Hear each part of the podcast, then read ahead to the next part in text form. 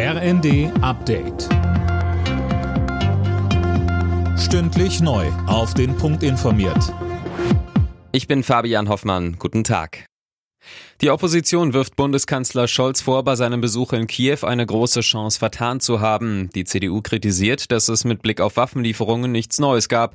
Linken Fraktionschef Bartsch sagt, der Status EU-Beitrittskandidat bringe dem Land aktuell nichts. Grünen-Chef Nuripur sagt dagegen im ZDF, das ist ein Riesenfortschritt und ich finde, Leute wie Dietmar Bartsch unterschätzen, wie stabilisierend und friedenbringend äh, beispielsweise das Beitrittsversprechen auf dem Balkan war. Der Grund, warum es äh, in den letzten Jahrzehnten ruhig geblieben ist, bei allen Fragilitäten, zum Beispiel in Bosnien, ist, dass die hoffen, dass die in die EU kommen und dementsprechend sich zusammenraufen. Das einfach wegzureden, ist verantwortungslos. Die EU-Kommission will heute ihre Empfehlung zum Kandidatenstatus der Ukraine abgeben. Die Bundesregierung plant zum Schutz vor Corona eine neue generelle Maskenpflicht, und zwar von O bis O, also Oktober bis Ostern, wie beim Winterreifenwechsel. Das berichtet die Welt am Sonntag und beruft sich auf Regierungskreise.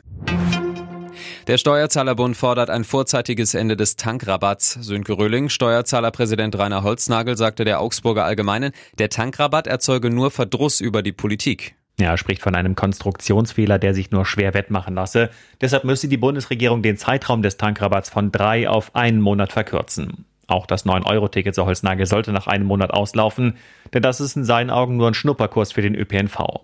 Aufgabe des Staates sei es aber, die Menschen finanziell zu unterstützen, die zur Arbeit pendeln müssen. Und die einzige Maßnahme, die das sicherstelle, sei die Entfernungspauschale. Die AfD kommt im sächsischen Riesa von heute an zu einem dreitägigen Bundesparteitag zusammen. Nach den diversen Schlappen bei Landtags- und Landratswahlen stimmen die 600 Delegierten unter anderem über die Parteispitze ab. Parteichef Krupalla kandidiert erneut.